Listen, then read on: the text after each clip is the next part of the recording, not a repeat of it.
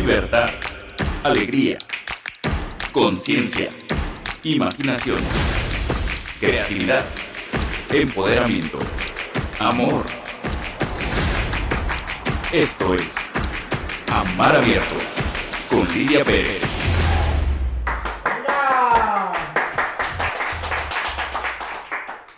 Muy buenas noches, es un gusto.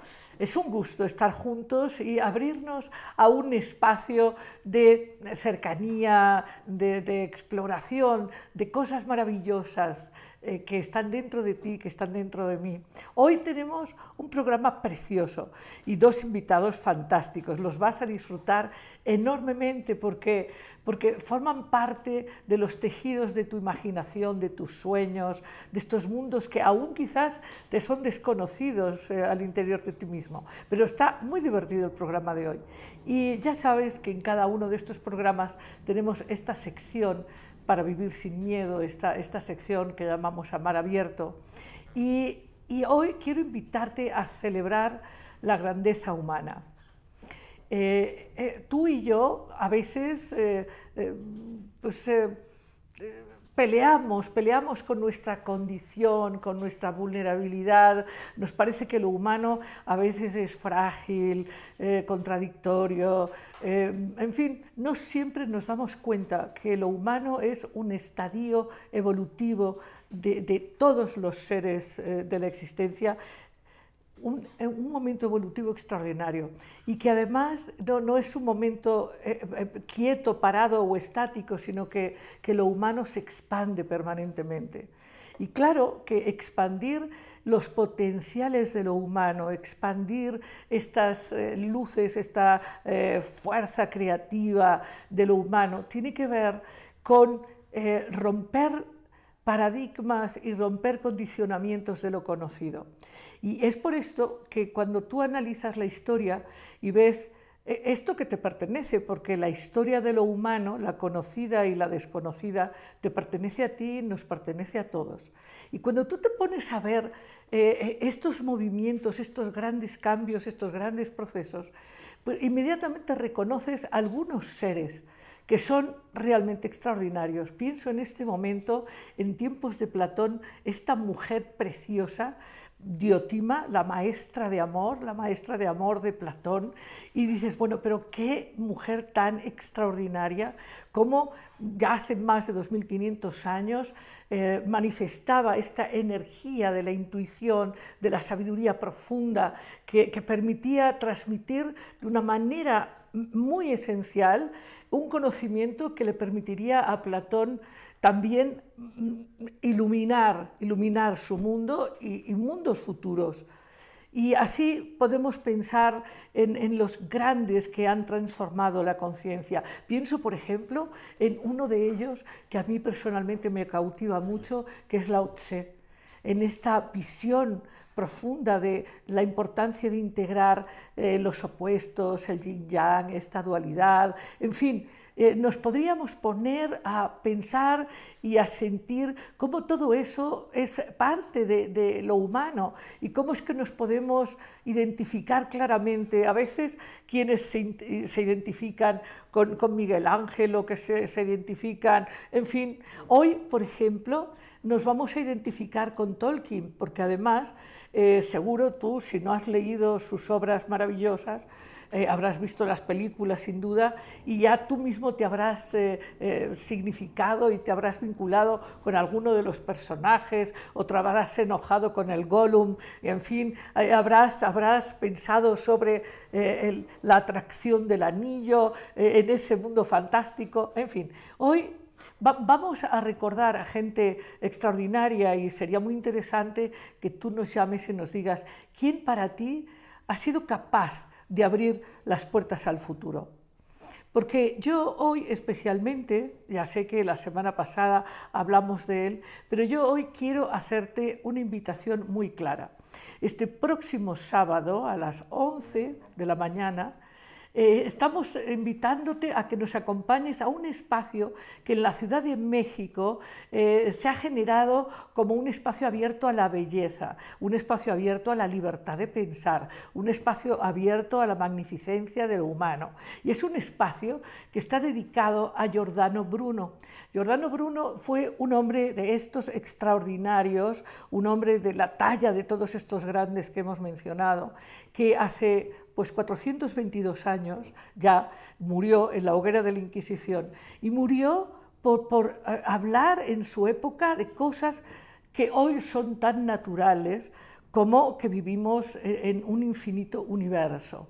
Entonces, él hace más de 400 años explicaba que efectivamente eh, el mundo era infinito, que había infinitos universos, que todo estaba lleno de espíritu, que todo estaba dotado de alma. Eh, explicaba cómo tú y yo somos también seres humanos con enormes potenciales y que estos potenciales pueden ser desarrollados de manera extraordinaria, infinita también, que, hay una naturaleza que nos vincula con todo. Entonces, bueno, pues eh, vamos a conmemorar los 422 años de la muerte de Bruno y, vamos también a celebrar que durante 30 años, desde, desde el momento en que pusimos la estatua y, también creamos la plaza, han pasado 30 años en los que en México, que es una tierra abierta a la libertad, a la imaginación, a la creatividad, al amor, porque bueno, ya, ya, si os interesa Bruno, ya vais a ver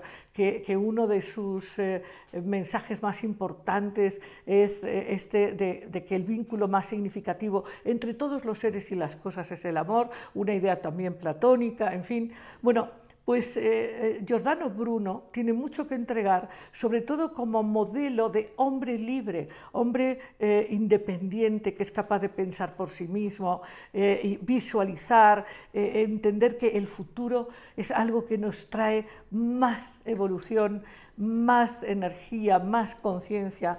Y, bueno, hoy es un día, es un día muy complejo eh, por las experiencias que estamos viviendo como humanidad, pero más allá de los procesos que desde el desequilibrio tenemos que enfrentar y tenemos que superar, eh, el hecho es que sí podemos imaginar tú y yo un futuro más expandido donde la naturaleza humana eh, se vea con muchas más posibilidades, donde podamos apostar por la capacidad de, valentía, de libertad, de alegría, de compromiso. Entonces, pues ya sabes, la cita es este próximo sábado a las 11 de la mañana en la Plaza Giordano Bruno, es un lugar que te va a gustar, en las calles de Roma y Londres, en la Ciudad de México. Es, por supuesto, que una invitación libre, no, tienes más que recibir y compartir, nos lo vamos a pasar muy bien.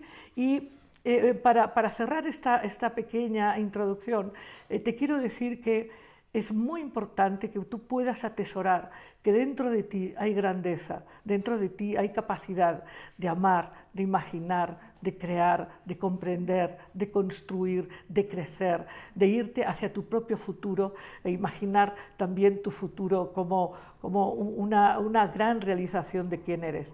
Y ahora, inmediatamente, vamos a recibir a nuestro invitado, eh, Carlos González Muñiz, te va a encantar, te va a encantar, un hombre con un mundo interno muy, muy rico y un reino imaginado precioso. Y lo vamos a disfrutar muchísimo. Eh, él está ya entrando, ya le están poniendo el micrófono, eh, ya, ya, está pensando en todo lo que nos va a contar. Y hoy tenemos aquí, ya sabes, a Ibistot, el, el patrono de, de, los comunicadores, de los escritores, en fin, eh, esta, esta vieja expresión arquetípica de, de la transmisión y la comunicación. Muy bien. Aquí está Carlos Muñiz. ¿Cómo estás? Muy bien. Muy bien, con mucho gusto de charlar contigo. Un gusto igual recibir la invitación y estar aquí. Oye, aquí está tu, novela con el premio. Este es fantástico, ¿no? Cuando uno recibe un premio, ¿verdad? Sí, se siente bien. Aquí está el premio Gran Angular. Sí. ¿no? Que, además es un, es un, premio pues muy valioso, ¿no? Pues es muy valioso en muchos sentidos. Eh, es, digamos, un premio importante para la literatura juvenil en México. Y pues eh, lo más importante es que te pone en contacto con muchos lectores, jóvenes sobre todo. Ajá. O sea, ¿tus lectores tienen qué edades? Pues los de este libro tendrán unos 12 eh, a 18, pero los lo está leyendo este libro gente de mi edad. Sí, también te iba a decir, da, para gente, sí, ¿no? Sí, sí. Ahora, hablábamos, hablábamos de nuestra mutua simpatía por Tolkien sí. y por estos reinos, ¿no? Ahora, eh, hablando de Bruno, de Giordano Bruno, una, de las, eh, una de las énfasis en sus eh, mensajes, enseñanzas, en fin, es la importancia de la imaginación. Es con la imaginación que nos abrimos a nuestro propio futuro y a, estos reinos, en este caso imaginados, mm. ¿no? Eh, y tú sabes mucho de eso, de imaginar. ¿no? Ahora, ¿tú qué piensas? Y tú también, tú que estás aquí acompañándonos, escuchándonos, que estás en este programa Mar Abierto, a mí me gustaría que me digas qué personajes te cautivaron del Señor de los Anillos. ¿Qué, personajes o qué experiencias? Yo sé que alguno hablará de Gandalf, en fin. Mm. Yo pues, le comentaba en algún momento a Carlos que a mí quien me gusta mucho es Trancos. Es un mm. personaje que me gusta mucho, ¿no? Eh, pero, pero ¿cuál, ¿cuál, os gusta a vosotros? ¿Qué, ¿Qué, personaje del Rey de los Anillos os gusta a vosotros? Es importante saberlo. Mm. Pero, por ejemplo, tú, Carlos, Carlos Muñiz, dime, de, esta obra extraordinaria del Señor de los Anillos, ¿qué, interpretas de este reino que inventó Tolkien? Uh, hay muchas ideas fascinantes en El Señor de los Anillos. Creo que la primera tiene que ver con lo que tú dices, que es la potencia de la imaginación, lo que permite decir un reino inexistente, lo que permite transmitir personajes que no existieron, que no existirán más que en la percepción de los lectores, y que pese a esa inexistencia traigan eh, ideas tan importantes para lo humano. Es lo primero, es la, fuerza de lo imaginario, yo diría en estado puro.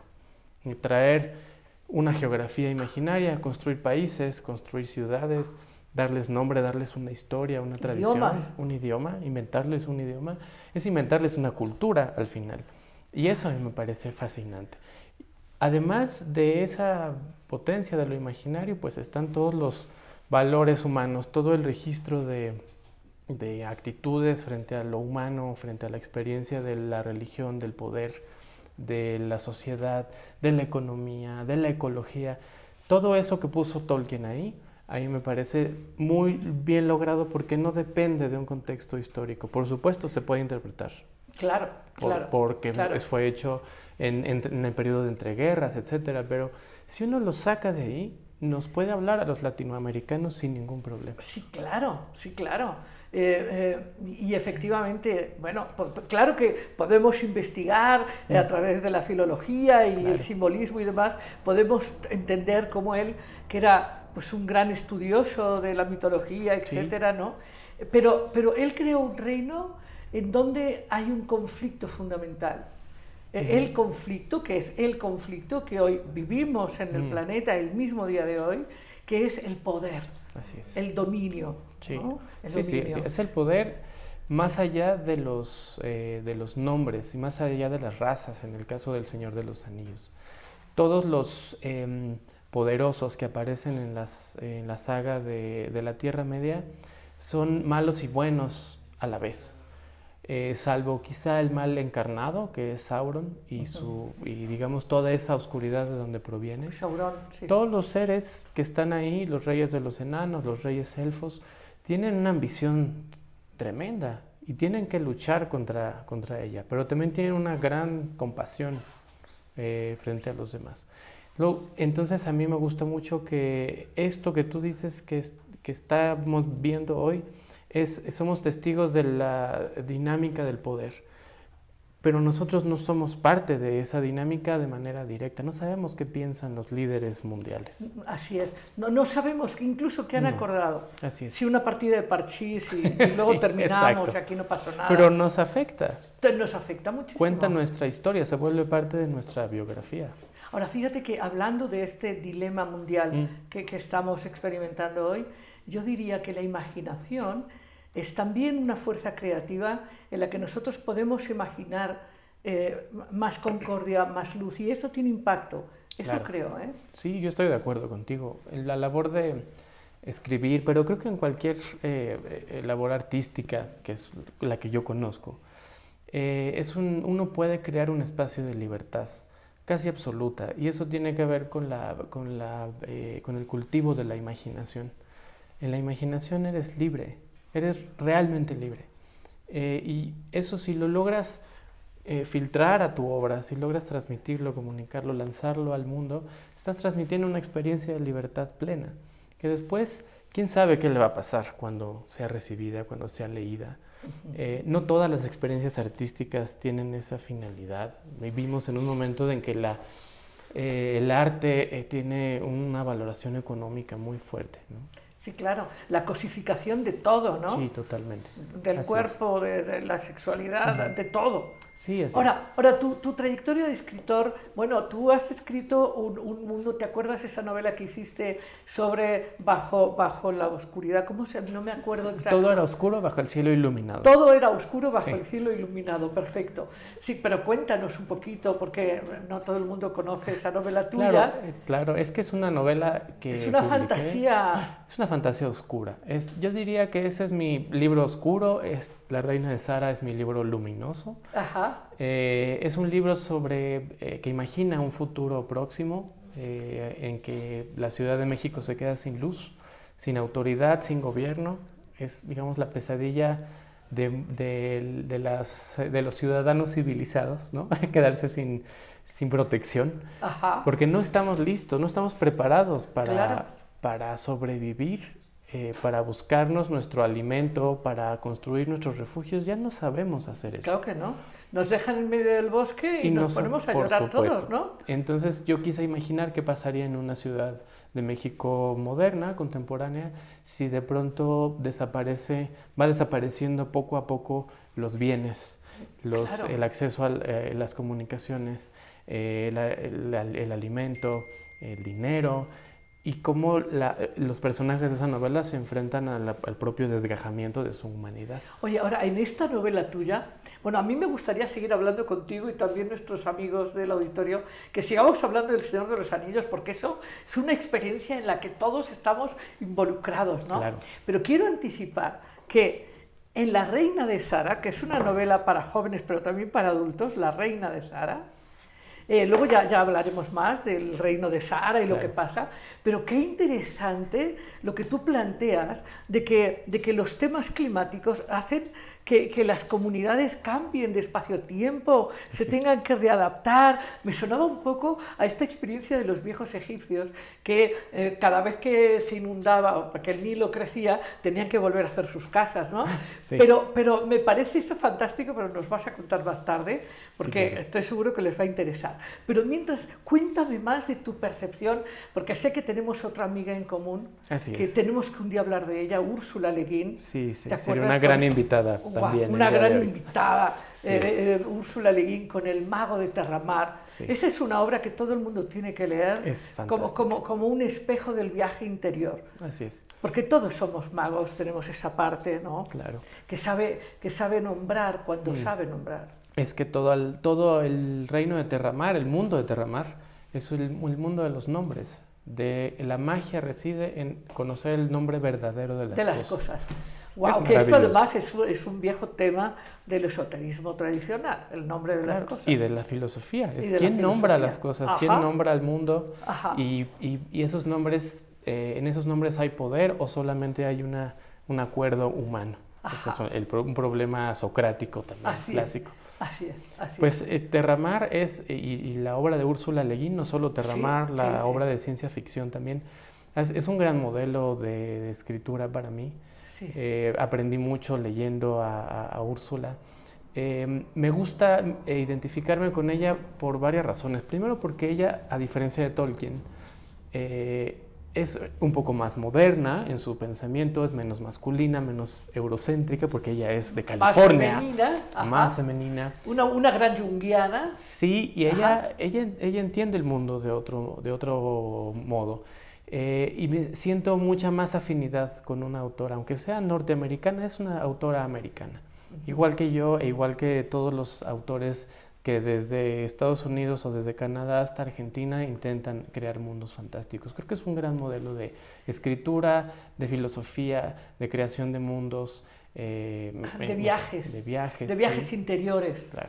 ¿Por qué? Porque tan, tanto en, en el Mago de Terramar como en el caso de, de El Mundo y los desafíos del Señor de los Anillos son viajes interiores, donde Sí. nos podemos reconocer en los orcos y nos podemos reconocer Mm. ¿no? en Gandalf, nos podemos reconocer, reflejan todo lo que somos. Claro, el personaje de Tolkien, ya que lo mencionabas hace rato, a mí el que más me impactó cuando lo conocí fue Gollum. Parece un personaje inesperado, que tiene además un papel en la historia de los demás eh, impredecible. Es, es crucial para que se cumpla, el, para que se restaure el orden de este mundo. Ajá. Pero él lo hace desde el conflicto. Y Ajá. creo que es el que más se parece a los seres humanos. Ajá, ajá. Yo te decía que a mí Trancos me apasiona. Es que es un gran personaje. Y, y- y Galadriel, me gusta mucho Galadriel. Sí, las mujeres poderosas en el mundo de Tolkien son pocas, pero sí hay, son muy poderosas. Ajá, ajá. sí. Siempre tienen esta cosa enigmática eh, de la que no se habla tanto. Sí, sí. Ajá. De ese saber, ese saber, no nombrado, pero fuerte. Y, y muy antiguo, ¿no? Ellas representan Galadriel y, y los elfos en general, de quien ella es la líder máximo, eh, representan un saber perdido. Y eso es algo que yo usé mucho en La Reina de Sara, los saberes perdidos, las leyendas, el folclore, en donde hay mucha eh, sabiduría eh, oculta, eh, y por eso lo coloqué en una época tipo, siglo XIX, digamos, confrontándose con el ascenso y el dominio de la ciencia, porque me parece que uno no debe de perder de vista. ¿Qué es lo que pasó con la ilustración? Eso hizo, eso trajo, sí, por supuesto, orden, progreso, pero también Sí, pero, pero la negación, la negación de esos mundos ricos, Así es. aunque no puedan ser demostrados científicamente, que tienen todo un gran poder y nos abren ¿no? Así es. a potencialidades. Mm. Bueno, yo, yo creo que, que- que nos están contestando nuestros amigos de qué personajes son los que Mm. los han conmovido. ¿Sí? Hay que invitarlos. Ah, muy bien, muy bien. Bueno, eh, que, que- que nos digan exactamente que, no sé, tenemos ahí algunos amigos ¿no? que nos escriben constantemente, pero queremos saber, ¿no? ¿Qué es lo que los ha conmovido? Porque es casi, eh, cuando le preguntas a alguien cómo se llama, su nombre nos puede decir cosas, es una resonancia, en fin. Nadie puede huir, ¿no? Cuando es nombrado, Claro. de, de voltear la espalda. ¿no? Sí, sí. Pero, pero cuando la gente nos dice qué personaje le gusta de una, de una determinada película u obra, en este caso la del Señor de los Anillos, también nos dice muchas cosas. Sí, claro. Es como, es como desnudar el alma. Pero empieza a contarnos sobre el reino de Sara. Vamos a poner el mapa del reino de Sara Mm. Sí. para que nos lo puedas ir describiendo, ¿no? Claro. Ah, Y, y cuéntanos, ya está, ya está en pantalla el reino de Sara. Bueno, eh, Circa, que es el nombre de este continente imaginario en donde transcurre la historia de la reina de Sara, está compuesto de cuatro países em, que son Cenes, Beatriz, Gambia y La Maria. Los cuatro países conviven más o menos en paz en el momento en que esta historia ocurre. Cada uno de estos países tiene regiones, provincias, cuatro provincias cada uno, y estas provincias se mueven dos veces por año. Digamos, una región que está en el desierto, una ciudad que está en el desierto, después del Caín, que así se llaman los movimientos de la tierra en la novela, después del Caín de primavera aparece en una montaña. El Caín con. K. Con K, así es. Em, y hay movimientos de tierra llamados cainones, que son caínes muy potentes, impredecibles, que pueden mandar a un pueblo, una ciudad, a un lugar al que nunca había, en el que nunca había aterrizado, digamos. Eh, esta es la lógica de, estas tierras. Cada uno de estos países tiene además una lógica de Estado, tiene una, eh, una organización social, sus propias creencias, su propia historia. Eh, yo desarrollé la historia de los cuatro países. Al final del libro hay una cronología de unos 3.000 años que cuenta cómo se formaron los países, etc. Y hay breves reminiscencias de cosas. La Maria es un eh, país que tiene algunos rasgos orientales, eh, como Japón, como China. Gambia tiene algunos elementos africanos, brasileños. la Maria de Cenes, disculpa, es una especie de Norteamérica combinada con Europa, es el país dominante, es el país que, digamos, eh, con afán imperialista o colonialista. Y Beatriz es el país, mi país favorito, porque es el, el que simboliza Latinoamérica. Y todos estos son países que surgieron después de una colonización que ocurrió hace muchos siglos. ¿no? Entonces es un país, eh, son países que de alguna manera remiten a la multiculturalidad latinoamericana y que en esa medida yo quería separar, distinguirlo de los mundos de Tolkien o de los mundos de, de Ursula Le Guin, que por lo regular son mundos medievales o con un ambiente medieval, un avance tecnológico medieval, pero además son muy europeos en, su, en su configuración, en sus imaginarios. Son muy europeos, hay, hay reyes, hay reinas, princesas, eh, una edad media que en Latinoamérica no tuvimos. Así es, así es. Esa es. Vale, ahora, de, tus lectores, ¿qué personajes son los que, de la reina de Sara, qué personajes son, aquí la reina de Sara, ¿no? Eh, ¿qué, personajes son los que, los que te dicen, oye, este personaje, qué interesante? Pues el, el que más gusta, los que más han gustado son las dos eh, mujeres. Hay cuatro personajes principales. La novela nos cuenta de forma paralela la historia de los cuatro. Después la, eh, se juntan, digamos, en pares. Eh, un par se, se, conoce, otro par se conoce, y eso nos deja con dos líneas de tiempo que luego se hacen solo una. Eh, de esos cuatro personajes, uno es un cartógrafo, que es el principal, el otro es un militar, y las otras dos son dos mujeres, Valeria y Popea. Valeria es parte de la servidumbre de una casa aristocrática en Cenes, que por azares del destino logra cambiar eh, radicalmente de clase social. Ese es uno de sus temas fundamentales. ¿Qué haces cuando de un día para el otro, después de no tener ningún poder, de no ser nadie, te vuelves el más poderoso? Te vuelves, sí, alguien que nunca te imaginaste. ¿Cómo vas a usar Oye, Ve, ve, por ejemplo, eso podría ser ahora reflejado por el presidente de Perú. Claro. El presidente de Perú es un campesino y de golpe está encumbrado a presidente. Eh, yo le he escuchado entrevistas y demás. Es muy interesante mm. cómo lo que él sostiene son valores muy claros, muy, muy claros, ¿no? como la honradez o la generosidad. Y en este caso, este personaje tuyo, ¿qué, qué hace? ¿Qué hace con, con este poder, con este cambio? pues tiene que tomar decisiones. Eh, lo primero es eso, es, tiene que hacerse cargo de su propia voluntad, de su propio poder que no tenía. Así es, e, e, ese poder era entregado antes. Totalmente. Afuera. es, ella está en contra en principio de cualquier servidumbre. Esa es su misión en el mundo de Circa.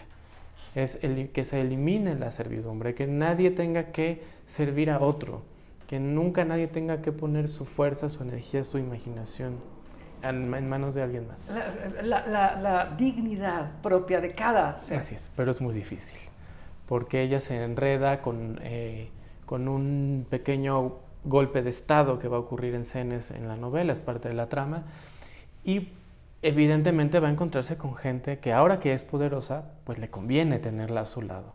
Ella va a tener este dilema, distinguir entre quién con quién comparte esos ideales utópicos con ella o quién la está usando. Ese es el conflicto de, Valeria. No les cuento al final, pero no, no, por ahí va. Pero, pero, yo sí quería que nos contaras un poco, porque te voy a decir, es, es, un, es un entramado muy interesante.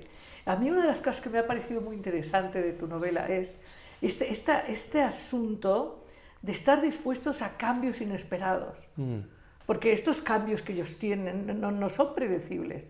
Saben que tienen dos cambios al año, pero no exactamente cómo se van a presentar. Así es. Sí, por eso los cartógrafos son tan importantes. Los mapas son parte eh, crucial de la trama. Ajá, ajá. O sea, no solo hay mapas en, en, la novela, que me gustan mucho los mapas, y además este lo diseñó eh, dos ilustradores mexicanos muy, muy talentosos. Eh, no solo es el capricho de poner un mapa y miren es el que, mundo, es que, es ¿no? que el mapa el que el mapa es un símbolo central. Es un símbolo central. Y es en este en este libro es marca las, eh, los territorios tanto imaginarios como del poder político y es, son, es el símbolo de los personajes que pueden perder el rumbo de una manera eh, radical. Eh, los mapas son deseos también de orden. Y, y, y confrontas el lenguaje de, de, la cartografía con un mundo que no siempre responde a lo que tú viste, a lo que escribiste. También es un problema del lenguaje y de la comunicación humana. Entonces, el personaje del cartógrafo y los cartógrafos Oye, en este ¿te mundo acuerdas, hacen eso. ¿Te, acuerdas de esta, de esta, pequeña, o sea, de, este, de este pequeño mensaje pues de finales del siglo XX que fue muy famoso, el mapa no es el territorio? Sí. ¿No? Sí, claro, por supuesto. Entonces tú ahora dices, bueno, pues tener el mapa no siempre, ¿no? Si no, No, te puedes perder. Es una lucha constante entre la necesidad humana de organizar la experiencia y la experiencia misma, lo, en la que te puedes perder y te vas a perder, pero los mapas no los podemos dejar de hacer. Y hay que hacer mapas nuevos. Claro, todo Te voy el a tiempo. decir que aquí en Amada Abierto y Mm. nuestros amigos, amigas y los inspiradores, amigos que yo tengo, la gente bruniana que, que ha trabajado en, en, la difusión de la obra de Bruno, eh, si, siempre estamos hablando de la importancia de hacer mapas nuevos, mapas, Mm. mapas que resuelvan eh, estos, estos viejos conflictos de dominación, Claro. de competencia. Sí, porque los mapas pueden ser vistos como el dibujo de esas fronteras imaginarias que nos dividen artificialmente. Los mapas, por eso se llaman mapas con división política. Pero en la novela también se cuestiona y se expande la idea, porque también hay mapas de lo imaginario, también Sí. hay mapas de, del camino, de los caminos espirituales. Eh, uno mapea su propia existencia en la memoria y en la imaginación, por supuesto. Constantemente. Todo el y esos mapas se van rehaciendo también. Sí, sí, sí. Sí, por eso quería yo poner un territorio móvil, es como si estuviera vivo y por eso los autómatas que hay en este mundo, los robots, eh, son, digamos, quienes alimentan este movimiento trascendental. Ajá, ajá. Sí, este, es que me, me, distraje un minutito porque quería, estaba, estaba viendo el tema de, de, de, tiempo que tenemos y todo, Ah, y todo, eso. Sí, sí, sí. Entonces, bueno, ahora también otro tema interesante es estos personajes robóticos Uh -huh. que son muy acabados. Pues son unos personajes muy especiales. Para mí eh, significan eh, mi, digo, mi contacto con la ciencia ficción que eh, regularmente la ciencia ficción es anticipación. Así es. Eh, dibujan futuros, como tú decías al inicio del programa. Eh, la ciencia ficción se ha utilizado para imaginar eh, los posibles futuros de la humanidad y muchas veces son catastróficos y muchas veces tienen que ver con la, los excesos de la invención humana, ¿no? Claro. O cómo los robots o la inteligencia artificial van a tomar el mundo y nos van a nos van a desaparecer, ¿no? Porque somos imperfectos. Yo quería un poco combatir esa idea, confrontar la idea, porque los robots también han simbolizado a lo largo de la historia de la humanidad la gran capacidad de inventiva humana. La, si, simbolizan el misterio de la vida. Queremos inventar una vida. Eso le pasa al doctor Frankenstein. Claro, tiene consecuencias funestas. Sí, sí. Y, él realmente se arrepiente mucho de, ser responsable de haber creado una vida. Pero es un tema fundamental, el, origen y el sentido de la vida. Yo quería darles a los robots en mi novela esa, esa cualidad, que fueran, en vez de los seres más nuevos, fueran los más antiguos, de los primeros que habitaron esta tierra y en donde radica el misterio, el secreto que los personajes de la novela tratan de desentrañar que es eh, por qué la Tierra de pronto empieza a moverse más descontroladamente, más y más y más. Ese es el conflicto de esta novela, es lo que tienen que resolver los personajes.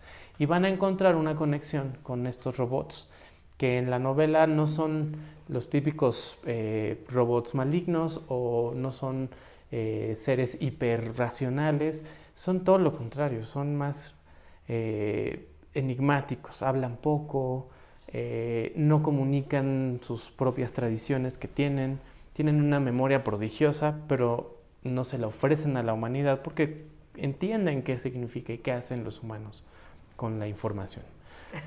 Entonces, se lo quedan y es algo que, que, para mí es importante porque yo pienso que en Latinoamérica tenemos un sustrato eh, mitológico, folclórico, de leyendas, de las culturas prehispánicas, con el que no tenemos mucho contacto y no tenemos mucha posibilidad de entrar en contacto porque eh, somos otra cosa. Eh, creo que nunca entenderemos del todo. Claro, porque, porque nosotros tendemos a leer con toda literalidad un mm. mito maya, cuando ese mito maya está contextualizado en una conexión con la naturaleza desde otro lugar. Así es. Es otro sueño. Así es, sí. O sea, podríamos decir que todas las vidas, las físicas, las oníricas, mm. las imaginadas, todo en el fondo son sueños que habitamos. Así es. Sí, con una lógica propia que, hay que, que es difícil descubrir, aunque uno puede esforzarse al menos en el nivel de la empatía con el otro, pero es difícil cambiar, intercambiar imaginarios, ¿no? Y eso es lo que simbolizan también los robots en la Reina de Sara. Bueno, acabas de decir algo muy importante. Mm. O sea, todas, todos los grandes, eh, digamos, logros sociales tienen que ver con, con, cuando se comparte un imaginario. Mm. Sí, claro. Cuando logras vislumbrar lo que el otro está pensando, de dónde viene lo que el otro está pensando. Eh, habitar el mismo mundo. Pensemos, por ejemplo, en Luther King, ¿no? Sí. En esta propuesta de un mundo sin esclavitud, sí. ¿no? y, en donde comparten este, este mapa de futuro que es posible en la mente de ellos y eso causa el cambio. Sí, aunque sean utopías, que significa un no lugar, digamos, un lugar inexistente. Eh, todavía. Todavía, claro. Las utopías son territorios imaginarios a donde uno quiere ir, a donde uno quiere llegar, y no solo metafóricamente, realmente quieres estar parado en la utopía. ¿no? Así es, así es. Y los personajes de esta novela al final distintos conflictos llegan. Se me, ocurre, perdón, ¿eh? pero se me ocurre, se me ocurre eh, este, esta, esta, utopía personal mm. Donde uno quiere estar, que también a veces eh, es, es, un mapa mal hecho. Por ejemplo, cuando la gente piensa, eh, no sé, en, en, una boda y que a partir de ahí todo va a ser maravilloso, ¿qué pasa con esos mapas según tú? están mal cartografiados, no, o sea, no, no, están considerando los vientos y las, lluvias, ¿no? Yo creo que son, no creo que estén mal, yo creo que están hechos a la perfección. El problema es que no son nuestros, digamos, los compramos, los, alguien los hizo para nosotros. Ok, interesante tu respuesta. Yo, pienso que la, eh, en, en, La Reina de Sara la idea que está ahí es que por más que intentemos eh, diseñar un mundo para los otros, no hay más mundo que el que uno puede diseñar para sí mismo. Yo sé que es una idea que puede parecer un lugar común, pero la reina de Sara es eso, porque en este mundo no hay reinos, es un mundo realmente latinoamericano. O sea, no, aquí no hubo reinos, salvo en Brasil un tiempo y aquí Maximiliano, pero no somos una región de reinas y reyes y princesas y príncipes. Ese no es esa no es nuestra herencia política. Eh, pero sí podemos imaginarnos el reino y lo que decía Tolkien al final de su vida, la, anarquía como una, un derecho a no obedecer ningún poder más que el propio. Vuélvelo a decir, por favor. Un derecho a no obedecer ningún poder más que el propio, que es también la voz de Bruno, ¿no? O sea... Así es, sí, sí, ese es la definición de libertad que van a encontrar en la Reina de Sar. Y que yo espero transmitírsela a los jóvenes lectores, porque hay una, me parece que hay una deficiencia o una decadencia de la formación política en los niños y en los jóvenes. Así como hay una carencia de una educación sentimental, que eso me lo dijo una profesora en la carrera hace muchos años. Decía, la educación sexual está bien, pero no hay que dejar de hacer educación sentimental. Hay que entender la emoción, digamos. Entonces, pero también hay que entender el poder desde que tenemos seis años. y eso es lo que yo intenté hacer en este libro. Qué, qué, interesantes estos personajes que nos encontramos en nuestro mundo personal Sí. y que de golpe ma- marcan señales en el propio mapa Así es. que, que nos hacen ver con mucha más claridad. Sí, ¿no? sí, son frases que te valen más que un curso completo. Son frases que valen más, ¿verdad? Sí, sí. Que, que muchos, muchos años y muchos textos. Y, Sí, sí, son pequeñas iluminaciones, o como Ajá. decía Ahora, Joyce, ah, ah, epifanías. Oye, oye, sí, sí, pero fíjate, sí, sí. eh, fíjate que hablando de Tolkien o, o de Lewis, que era su Mm, gran amigo, ¿te sí, claro. acuerdas? Eh, aquí hemos hablado de Lewis también. Mm. Y cómo ellos formaron este, este grupo de personas, ¿no? este grupo de amigos. Sí, Y de todas formas estaban hasta cierto punto muy condicionados por una visión religiosa. muy religiosa. Sí, sí, los, los famosos Inklings que eh, quizá más se nota más en la obra de Luis, en las crónicas de Narnia. Sí, hay, es una evangelización eh, Sí. soterrada ahí. Sí. Eh, son historias fabulosas. O sea, Pero son historias fabulosas. Sí, es sobre la dialéctica del bien y del mal. Sí, por supuesto. Y, la, y además la idea de, de Luis sobre el Dios, que no es un Dios que tiene que estar presente todo el tiempo diciéndote qué hacer. ¿no? Eh, es muy interesante y vale la pena, digamos, pensar la divinidad de esa manera, porque es una divinidad mucho más, Amigable. ah, sí, menos opres- Íntima. opresiva ¿no? que, otro, que en otras religiones.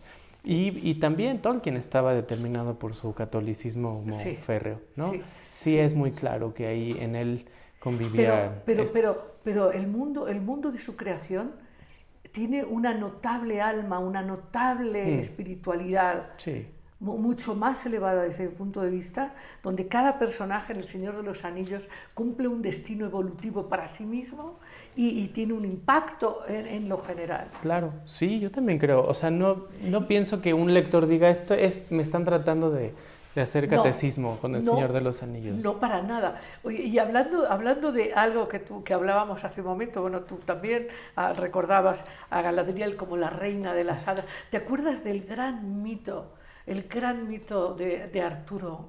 Sí, claro. E- Es un gran mito. Sí. Y ahí eh, Merlín eh, to- todavía guarda esta capacidad de hablar con las hadas y con los elfos. y- Claro. la, la fuerza de esta memoria de lenguajes olvidados o saberes olvidados, que es un tema que para ti ha sido importante. Es muy importante, es- está en, eh, en toda la mitología eh, que he ido construyendo alrededor de la reina de Sara y que se puede eh, leer un poco en la página de la novela, en historiasdecirca.com. Ahí pueden ver estas historias religiosas o de sustrato religioso que, que yo te he tratado de añadir a este mundo, porque pasa en Arturo, pasa en la leyenda del Grial, pues son historias que toman un lado, la, la- la experiencia panteísta de los druidas, de los celtas, la unen a la tradición católica y nos dejan una historia eh, fabulosa. ¿no? Inmensa. Y además que, a la- en la que podemos ver la continuidad de ciertas ideas. Digamos, hubo un cambio eh, en la cosmovisión religiosa en Europa, así, muy radical, pero las ideas no se olvidaron. Claro que no, el alma, el alma, el alma guarda memorias, ¿no? Tanto el, el alma de, de la tierra, el alma celta sigue ahí, Así es. ¿no? Sí. Pues hay, eh, a ver qué nos dicen nuestros amigos, amigas. Seguro que te harán preguntas, estarán encantados. Ya Ojalá todos que querrán sí. saber dónde conseguir la novela de Sara. pa- Porque hay otra cosa, mi- mientras van llegando las preguntas, ya están, ¿verdad? Ya. Edgar. Sí, hay algunos comentarios. Por ejemplo, Sánchez María Teresa comenta: en las, en las nieblas de Avalon, los personajes femeninos Morgana y Viviana son los que me han marcado. Eh, Joel dice: Buenas noches, es súper interesante in- e importante este programa. Aprendemos mucho cada jueves con sus invitados. Muchas gracias, doctora Lidia. Andrew Magú dice, qué gran tema, muchas gracias por seguir compartiendo su inspiración. Angélica Hernández, buenas noches Lidia, un gusto acompañarla siempre en su programa. Citlari nos comenta que los personajes de Ángeles Mastreta han cambiado su vida, son siempre mujeres fuertes. Eh, Leo Arellano dice, muy buenas noches, maestra Lidia, muy interesante y muy importante estos momentos donde parece que estamos locos, estamos tratando de salir de una pandemia y ahora Rusia y Ucrania en problemas. ¿Será posible que con la imaginación pueda ser diferente esta realidad. Saludos y felicitaciones al invitado de hoy. ¿Nos podrían decir dónde compremos el libro que, eh, hizo su invitado el día de hoy. Qué privilegio ser parte del auditorio de esta estupenda charla. Como siempre, doctora, felicidades al invitado y para usted mi agradecimiento muy respetuoso. Muchas gracias, doctora Lidia. Y Elia Tapia dice, buenas noches, gracias por el tema. Para mí, Giordano Bruno es un gran modelo para estos tiempos. Sí, sí. Mm, Ibas a comentar. Sí, la- Sí. Bueno, la novela se puede encontrar en tanto en libro electrónico como en libro físico. El libro electrónico está en Amazon y algunas otras librerías de ese tipo en línea, digamos. Está en Gandhi, en el sótano, em, y creo que en Gonville también. Entonces está en las, en Guadalajara Sí, y en todo, en las sí. cadenas eh, grandes ahí las pueden, lo pueden encontrar. Si no está, lo pueden pedir en las librerías. Su librero se los tiene que, que mandar pedir y entonces lo pueden recoger. ¿En qué librerías? En Gandhi, Ah, en lo pueden pedir y. Sí, y sí, si no sí. también en Amazon, que en En Amazon, se Amazon. puede conseguir con mucha Así facilidad. es, sí, sí. Bueno, yo les aseguro que lo van a disfrutar. Yo Porque que sí. además, algo que yo te iba a decir es, eh, qué importante es leer. Mm, Es verdad que hoy la, la novela eh, se ha convertido en la serie eh, que vemos en Prime o Netflix, Sí, sí, pero, pero, hay, pero hay una función distinta en leer. Así es. ¿Tú, tú Estoy qué seguro que al sí. respecto? Me han preguntado mucho si me gustaría ver este libro en serie o en animación. Pues sería fantástico también. Yo encantado, pero sí pienso que serían dos cosas distintas. Cuando uno quiere comparar una película con una novela y No. dices, es mejor el libro, no es mejor, es otra cosa. Es otra ¿no? cosa. Una película hay que compararla con otra película, ¿no? Similar. Y un libro con otro libro. Porque la experiencia de la lectura es una experiencia muy particular que tiene que ver primero con el silencio, aunque no siempre se ha leído en silencio, pero ahora sí. Eh, con el silencio, con la, eh, una concentración muy es- especial, un flujo de ideas eh, Propias. propias. Eh, hay un momento en que, en que uno está leyendo y el tiempo y el espacio parecen eh, desaparecer. y Es una forma de meditación. en es una sentido. forma de meditación, es una, tiene un ritmo, tiene una respiración. Y eso no te lo da, eso no lo puedes hacer en Bueno, una hay- serie o una película. Así es. Hay, hay una cosa para mí esencial. Cuando tú ves una serie, Mm. la posición es receptiva pasiva. Sí, Cuando tú lees, tú estás co-creando con el escritor eh, eh, esa, esa percepción, esa- ese análisis, ese, ese desarrollo. Y dependiendo del libro, o sea, si estás leyendo un libro, un ensayo de filosofía, estás leyendo a, a- a Descartes, no sé, lo que te guste leer antes de dormir. Sí. Eh, probablemente tengas eh, un- que hacer un esfuerzo muy especial para, para, concatenar argumentos, claro. Pero si estás leyendo a Tolkien, si estás leyendo a Le Guin, a Lewis, estás viendo paisajes, estás escuchando sonidos, estás saboreando eh, comida extraña.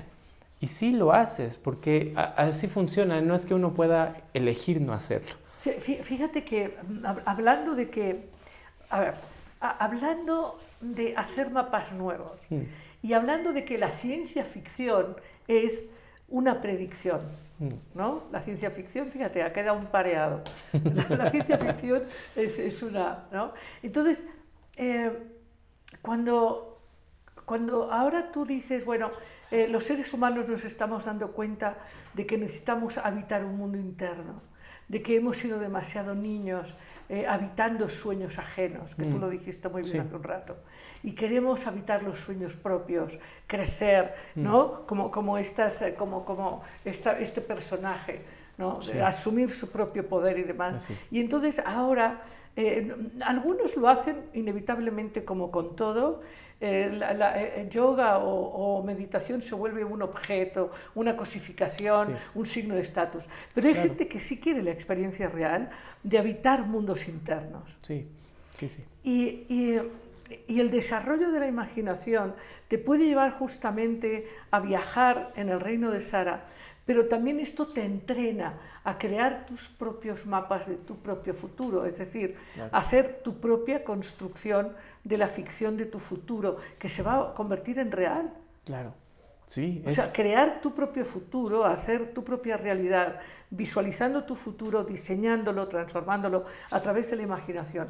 Y, y para poder hacer eso, Mm. para poder hacer eso, que es de hecho una experiencia espiritual, eh, necesitas desarrollarlo. claro. Esa concentración, Sí, ese irte para adentro, ese renunciar a los ruidos exteriores. To- Todo eso es un proceso de Sí. interiorización, que es un proceso de conexión con uno mismo. Yo creo que es un proceso natural. Tú puedes verlo con, con los niños. Yo tengo una hija y vi cómo la lectura se volvió parte de su vida de una forma muy natural, porque los niños hacen eso. Sí, los los niños niños viven ahí, sí. no viven aquí, viven allá Viven donde allá. están. Y si, digamos, si uno puede darle continuidad a, ese, a, esa, A ese don. A esa inclinación natural, pues la- en la lectura, va, la lectura va, va a durar para siempre, pero hay un punto en que eso ya no se puede hacer tan fácilmente. Hay un punto en que eso se pierde y hay que volver a educar la concentración y la imaginación y es difícil, por eso crear lectores es Y, complicado. y- y soltar el ruido externo, Totalmente, soltar sí. la prisa y no tengo tiempo para leer, ¿no? Sí, claro. y- Ahora, ¿cómo, cómo sí. dirías tú que es ese punto en el que se pierde esta vocación por habitar mundos a través de la, de la lectura? No sé, es una buena pregunta. Yo, yo pienso que quizá tiene que ver en el momento en el que uno se vuelve eh, muy dependiente de, de los otros, de, los, de las opiniones, de las, de las ideas de otros. Que es importante socializar, digamos. No, no, no estoy pensando en, En en aislarle para siempre en un monasterio. Es importante la socialización. Pero creo que si uno llega a la socialización a los 10, 11 años, que es el centro de la vida y de ahí en más, sin ser lector es difícil recuperar los espacios, porque empieza uno a vivir para y desde los demás. Bueno, ¿y, y qué piensas ahora de, de cómo en los modelos educativos hay poca, poca orientación a la lectura? Ahora ya todo es visual, Mm. ¿no? Pues pienso que, que no hay que tenerle miedo al silencio. En, en realidad eso pasa con, eh, con las escuelas, que parece que uno no hace nada cuando lee. Ese es el problema en una sociedad en la que todo se mueve todo el tiempo. Eh, Para leer hay que estar sentado o acostado o en un diván, ¿no? Eh, callado. Y parece que uno es muy poco productivo en ese, en ese sentido. Eh, Le has dado en el clavo. Mm. O sea, es que eh, parece que si no hay movimiento exterior, si no hay ruido, Sí. eh, no hay productividad. Y no hay aprendizaje y todo lo Y contrario. que si uno está leyendo no está haciendo nada. Sí. Eso es difícil, es una posición, corporalmente es difícil estar toda la tarde leyendo y al mismo tiempo afirmar que hiciste algo y que trabajaste y que algo ocurrió en el, hubo un cambio en el mundo. Ajá. Es Y, difícil. y claro que lo hay. Sí, por ¿Cómo supuesto. describirías tú esos cambios? Eh, tú, que, tú eres amante de, de- en parte de esta, de, de esta vida eh, zen, esta vida Mm. eh, equilibrada, eh, sin ruidos. Mm. Eh, ¿Cómo dirías tú que es esta, esta riqueza que se produce, esta riqueza no material, Mm. pero que obviamente se reflejará en lo material mm, claramente, Claro. porque lo externo y lo interno están en, con- en constante conexión. Por eso un hombre instruido nunca va a ser miserable. Claro. Eso ya lo has visto, ¿no? Sí, Un, un hombre instruido, un hombre con vida interior, nu- nu- nunca deja de tener abundancia. claro.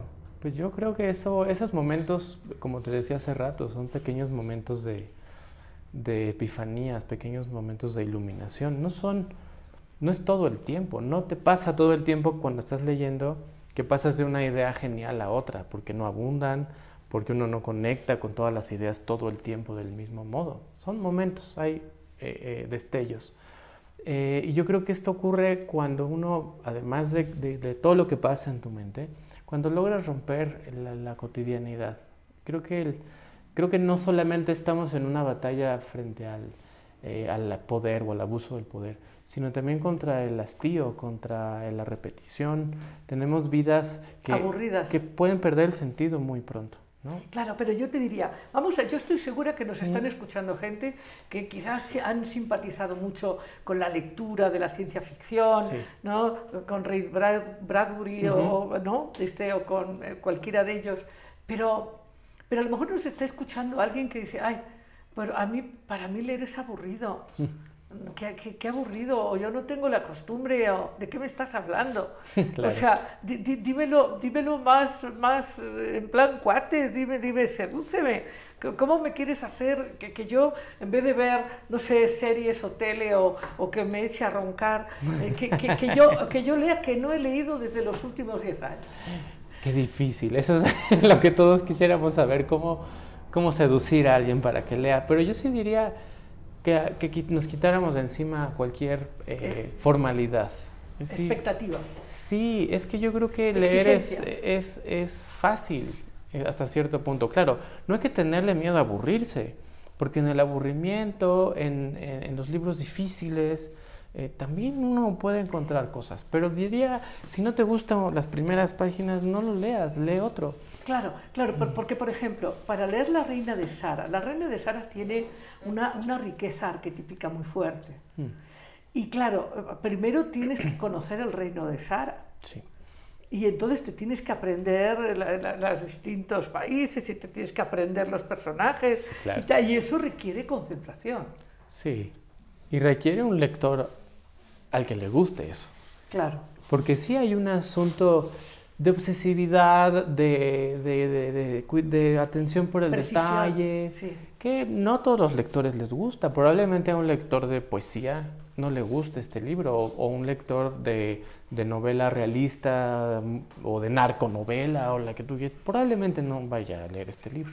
Claro. No lo sé, digo, eso es, es, es inesperado. Oye, cu- cuéntanos, por ejemplo, tú como lector, porque Sí. este, uno aprende del oficio eh, en los otros. A ver, este, este, el, oficio, el oficio de leer es el oficio de comprender, es el oficio de intimar, es el oficio de conectarse, Mm. es el oficio de, de apresar el mundo, ¿no? Entonces, de, de todo lo que tú has leído, a ver, cuéntanos qué cosas has leído que te han conmovido y que a lo mejor algo te ha hecho llorar al leer. ¿Alguna vez has llorado Yo leyendo que- algo? Yo creo que no. Yo creo que no eh, llega. Pero a lo mejor es una, un problema mío.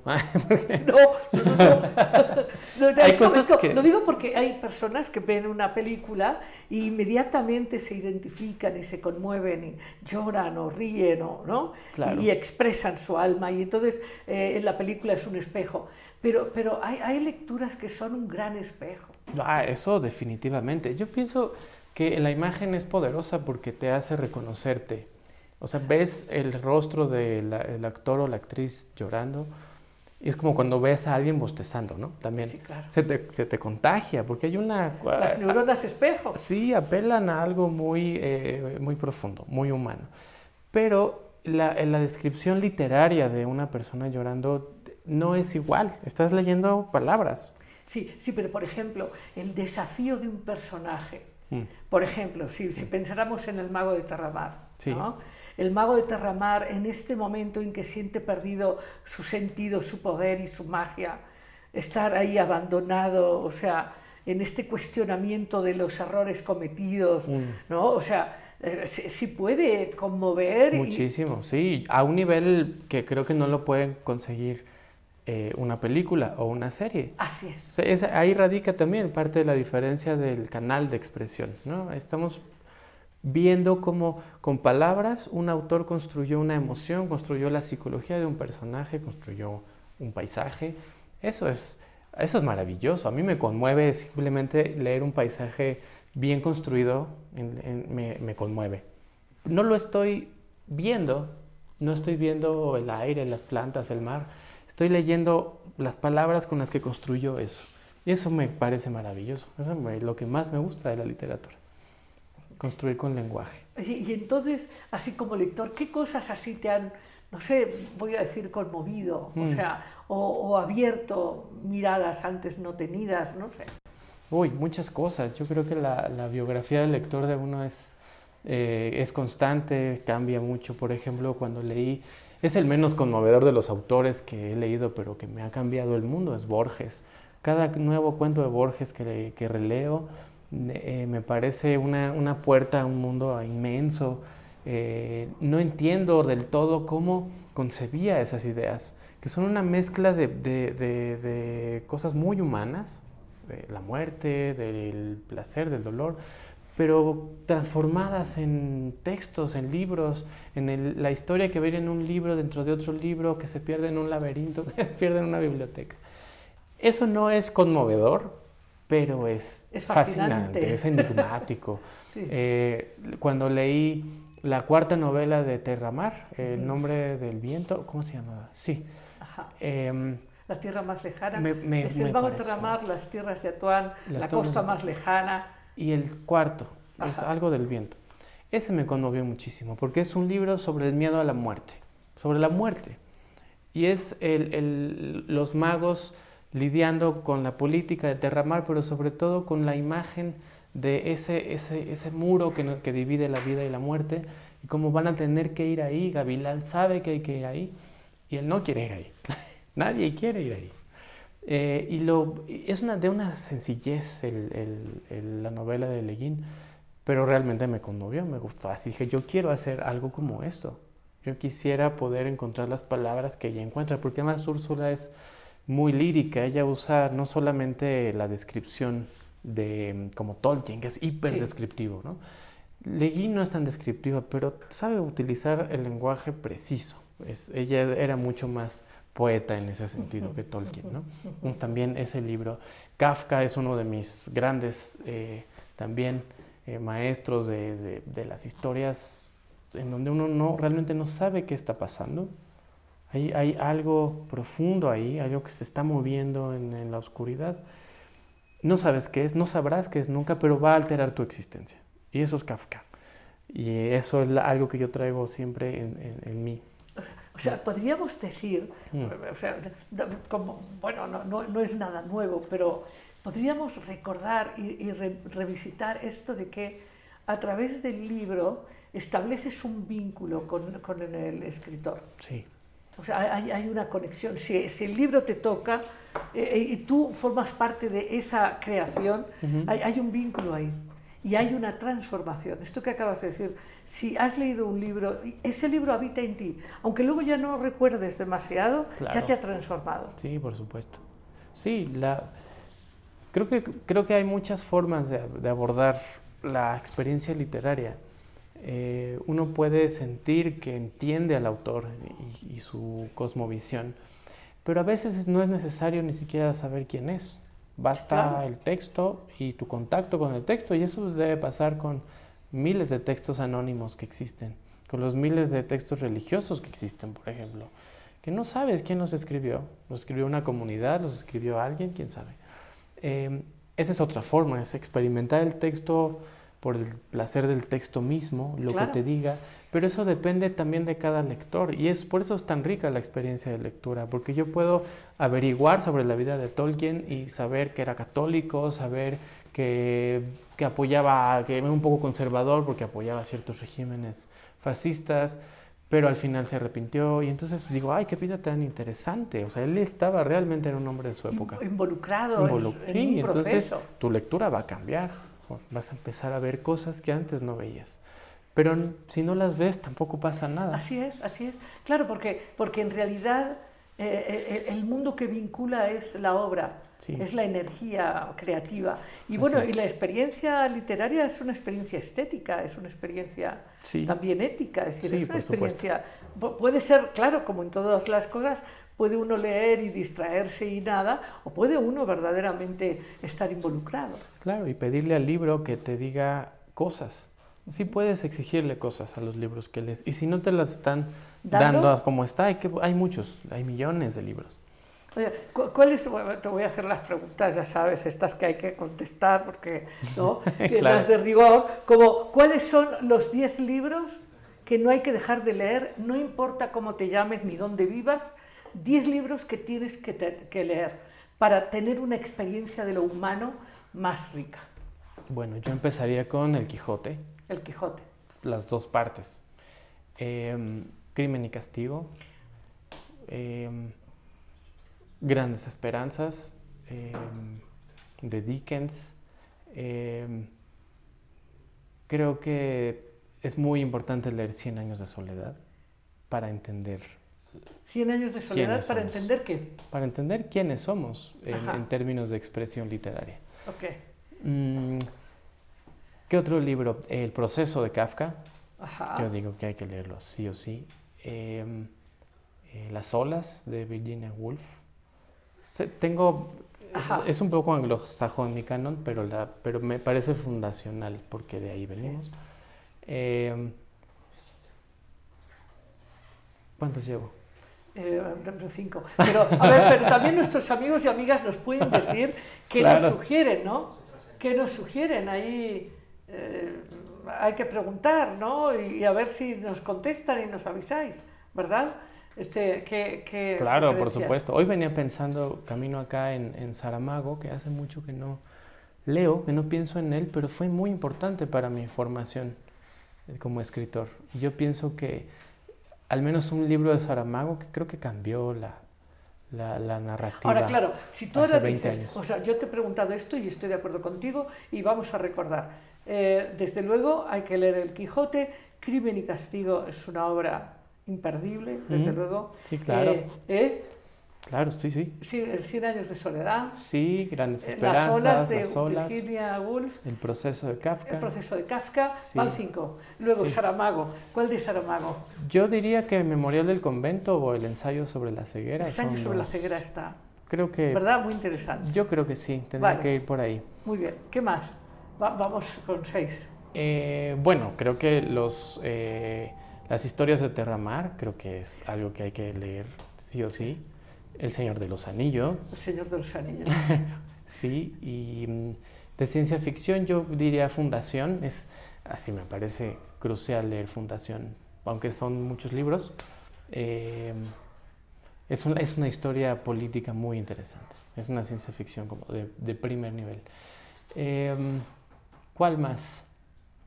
Creo que, mm, creo que Rayuela, Rayuela. sí.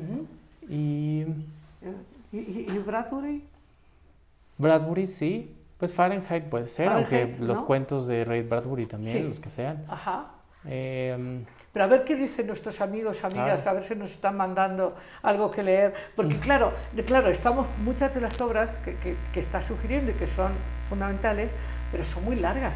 sí, claro. Algunas sí. Mayor- Los libros gordos. Te iba a decir La vida, instrucciones de uso de George Perec, que me parece una obra maravillosa, pero también es, es importante en el tamaño, ¿no? Dicen que Fausto y los miserables. Hombre, está, eh, sí, que- a ver, Los Miserables. Nos claro que gustan sí. los libros Eh, voluminosos. sí, sí. Está, está, ¿qui- ¿Quién nos sugiere Los Miserables? Eh, María Teresa. ¿Y qué otro libro nos sugirió que no escuchamos? Fausto. Ah, el Fausto de Goethe, hombre. Madame Bovary también. Madame y el Bovary. Fausto, sí, creo que el Fausto, claro, bueno, el, mito de Fausto. el Fausto es, es- Ray Brad- Bradbury, dice Citlali. Sí, Sí, muy bien. de El acuerdo. hombre ilustrado. de acuerdo. Ajá. O sea, sí, estamos, estamos eh, seguros de que siempre que hemos podido atisbar, oye, crimen y castigo, qué cosa, qué obra tan impresionante. Es espectacular. Es espectacular. Sí, sí, y, y en general jugador, la obra. ¿te acuerdas la- del sí, jugador? claro. Claro, los hermanos Karamazov, toda la obra de, de Dostoyevsky. Dostoyevsky es impresionante. Sí, sí. Bueno, y ahora que vamos a hablar de Rusia un buen tiempo, creo que hay que volver a ver la literatura rusa. También Gogol, Las Almas Muertas, Ajá, es una obra tremenda. ajá, ajá, ajá. Las Almas Muertas también, es que todas esas son Oye, novelas y, y- muy y claro, grandes. un- ahora que, que hablas eh, de, de- de la obra de las almas muertas y de la literatura rusa, hay, hay en la conexión con la lectura, hay una forma de atisbar esta, esta exploración de lo humano a través de la memoria descrita Mm, por estos narradores, mm. que, que nutren la memoria profunda de lo que somos, de lo que vivimos, Mm. ¿no? de los dilemas que tenemos que enfrentar. Así es, eso es la definición de un clásico. Nos, en, en literatura uno se pregunta siempre qué, qué es un clásico, ¿Cómo, sabemos, cómo definimos que una obra es un clásico. Y la respuesta es esa, es- son esas obras que nos siguen hablando, aunque el contexto en el que fueron hechas ya no exista, aunque ya no seamos los, los griegos de, de Ítaca o de, de aquella época del, del siglo X antes de Cristo, la Odisea nos sigue diciendo cosas. Entonces, es un clásico. Es un clásico. Eh, eh, dime una cosa, imaginemos el futuro. Sí. Imagina el futuro. Imagina el futuro de México. ¿Cómo, cómo, cómo te gustaría, cómo sería ese México imaginado por ti? Qué pregunta tan difícil. Pues creo que lo imagino obviamente a, a, partir de mis creencias y mis deseos. Sería un lugar, eh, creo que tendría que ser un, un, lugar sobre todo menos desigual. Me, me, puedo imaginar muchos regímenes políticos posibles, ¿no? Y creo que al final yo no comulgo con ninguno del todo. ¿De los actuales? De los actuales, de los o que sea, yo conozco eh... o de los que me puedo imaginar, no. Porque yo pienso que en realidad el sistema político más, más posible es ese en el que uno se hace cargo de sí mismo. Exacto. Y yo creo que si eso fuera, esa es una utopía, eso yo no sé si pueda pasar. Pero, Pero vuelvo, vamos a imaginar. Claro, vuelvo a Tolkien él, y a Borges. Se imaginaban mundos en que no hubiera un Estado en realidad. Borges se imaginaba un mundo en el que los políticos nadie los conociera, hicieran su trabajo pero en el anonimato absoluto y entre menos conocidos mejores. Algo así me gustaría imaginar, un, un, país, un, país mío sin esas grandes diferencias eh, económicas, sin esta aspiración aristocrática que hay a veces en las clases medias, en las clases altas. Eh, sin este desprecio por el otro. ¿no? Vivimos en sociedades construidas con base en la, en la distinción, en, en, la diferencia. Y yo pienso que eh, es una de las cosas que más daño nos han hecho. Y pienso también en la, en la posibilidad de un país en que, eh, al que dejen crecer como quiera crecer. ¿no? Y que ese es uno de los problemas de Latinoamérica y de los países coloniales en el mundo que sí, todos se volvieron independientes en algún momento, pero nunca lo fueron en realidad, nunca lo fuimos. Siempre estuvimos eh, sujetos de una u otra forma a las potencias. Condicionados, mm. sí. Yo me imagino un país así, sin esas ataduras al exterior, sin esas ataduras al interior, en el que uno pueda decir como en un anime que me encanta también, que se llama Doce Reinos, que fue una de mis grandes inspiraciones para este libro, eh, la reina al final tiene que decir su primer eh, decreto y eso va a definir todo su reinado, ¿no? que además son reyes inmortales. Y su primer eh, decreto es que nadie se tiene que inclinar frente a ella. Eso es lo primero que ella decide. Y eso la define como gobernante, porque ella dice, no, nosotros tenemos que ser reyes de nuestros propios reinos. Y así termina 12 reinos, que es una obra fantástica del anime japonés. Así me imagino sí, México. Muy bien. Bueno, Carlos González, es un gusto. Espero que todos van a querer estar más cerca de ti a través de tus libros Ojalá o quizá en persona. Carlos González Muñiz, muchas felicidades Muchas por el gracias. premio, este premio fantástico, ¿no? este, es interesante, este premio eh, Gran Angular de SM. ¿no? Mm. Muchísimas felicidades. Muchas Ha sido un gozo hablar contigo. ¿eh? Muchas gracias. Ha Lidia. sido un placer. Y espero que nos juntemos aquí a hablar del mago de Terramar, Ay, simplemente por gozo. Yo encantado. Cuando me invites, aquí estaré. Muy bien, muchas gracias. Y nos vamos, amigos, brevemente a cuentos sin cuento. Pues eh, hoy te quiero contar una historia muy interesante que se llama eh, Arrogantes o Generosos. La, historia cuenta que entre la tradición espiritual de los sufis hay una búsqueda de, de ele elevación o iluminación a través de la generosidad.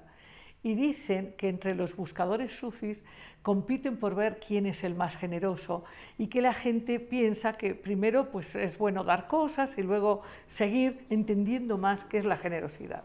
Y entonces esta historia cuenta parte de esa búsqueda, de ese viaje. Entonces cuentan que estaban reunidos un gran grupo de, de sufis, de buscadores de espiritualidad, y se preguntaban quién sería el más generoso de la comunidad. Y se generó allí una, mucha, una gran discusión sobre si este o aquel, en fin. Así que decidieron formar un comité con tres jueces. Estos tres jueces iban a ver quién era el más generoso de los habitantes eh, de la ciudad. Y entonces, eh, a través de informes y demás eh, eh, conocimiento, decidieron que había que explorar a estos tres hombres que la comunidad había decidido que eran verdaderamente generosísimos. Pero tenían que elegir quién de estos tres era de verdad el más generoso. Así que los tres jueces deciden mandar un emisario a cada uno de estos tres que iban a ser juzgados en función de sus respuestas. Y eh, uno de los jueces se llamaba Was. Entonces los mensajeros iban con estos tres hombres y les decían, tu amigo Was está en un terrible problema y necesita tu apoyo. Muy bien, esta era la construcción de cómo iban a averiguar quién de los tres hombres era el más generoso. Entonces el mensajero va con el primer hombre que estaba visto como el posible hombre más generoso y el mensajero le dice, Guas me envía porque está en un terrible conflicto y necesita tu ayuda. Y este hombre le dijo, está bien, llévate todas las cosas de mi casa, llévatelo todo a Guas. Muy bien, este mensajero toma todas las cosas, organiza todas las cosas, se lleva todas las cosas de la casa del primer hombre. Cuando llega con los jueces y le dice, pues él simplemente me dijo, llévatelo todo, todo para Guas. Y dijeron, hombre, pues este seguro que es el más generoso, esto es un gran desprendimiento, esto es, es, es fantástico. Pero entonces llegó el segundo mensajero que había ido con el segundo hombre. Entonces el segundo hombre no lo recibe, lo recibe su secretario. Pero entonces el secretario le dice, mi jefe está muy ocupado, pero me ha dicho que te lleves todas las cosas y que también te lleves eh, una hipoteca sobre su casa. Llévatelo todo e hipoteca su casa también. Muy bien. Entonces llega este segundo emisario, eh, explica a los jueces y los jueces dicen, no hombre, pero este, claro que este es el más generoso. Pero faltaba el testimonio del tercer mensajero. El tercer mensajero fue con el tercer hombre y le dijo, me manda tu amigo Guas que está en una situación terrible y necesita tu apoyo. Entonces este hombre le dijo, mira, llévate todo, ve con el prestamista y, dile que le entrego la casa y le entrego todo para que te dé todo para Guas. Pero además espérate aquí porque en una hora vas a encontrar una persona que te va a dar algo más muy bueno. Entonces este hombre se va con el prestamista, hace los trámites, eh, claro, recupera el valor de la casa de este tercer hombre, todas sus cosas, y vuelve para encontrarse con el emisario. Y el emisario le dice, mira, este, vengo de parte de este hombre para darte el dinero de la venta de un esclavo. Muy bien, entonces este se lleva las cosas y él sabe que quien ha sido vendido como esclavo es este mismo tercer hombre. Así que este hombre le dio a Guas sus casas, todas sus cosas, y él mismo se vendió como esclavo. Y entonces llegó con los jueces y sin duda esta era una total generosidad porque no había dado cosas, se había dado a sí mismo. El cuento nos narra que, que tiempo después el amigo Guas, uno de los jueces, fue a, cenar a la casa de un amigo y se encontró con este amigo que se había vendido como esclavo, sirviéndole de cenar.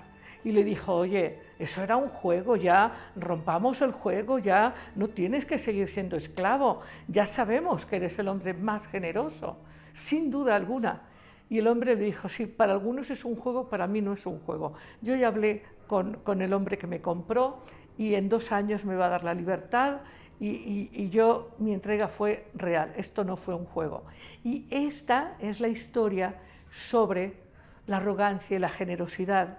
Y cuenta la historia que si tuvieras un hombre que, hace algo extraordinario, como encender un fuego sin, sin, frotar los palos de madera, ¿tú qué dirías? ¿Que es generoso? ¿Que, que es sabio? ¿Que es arrogante? Bueno, esta es una historia de análisis, de exploración sobre si la generosidad tiene o no límites. Y colorín colorado, este cuento se ha acabado, pero el jueves te espero con una historia más y un programa fantástico.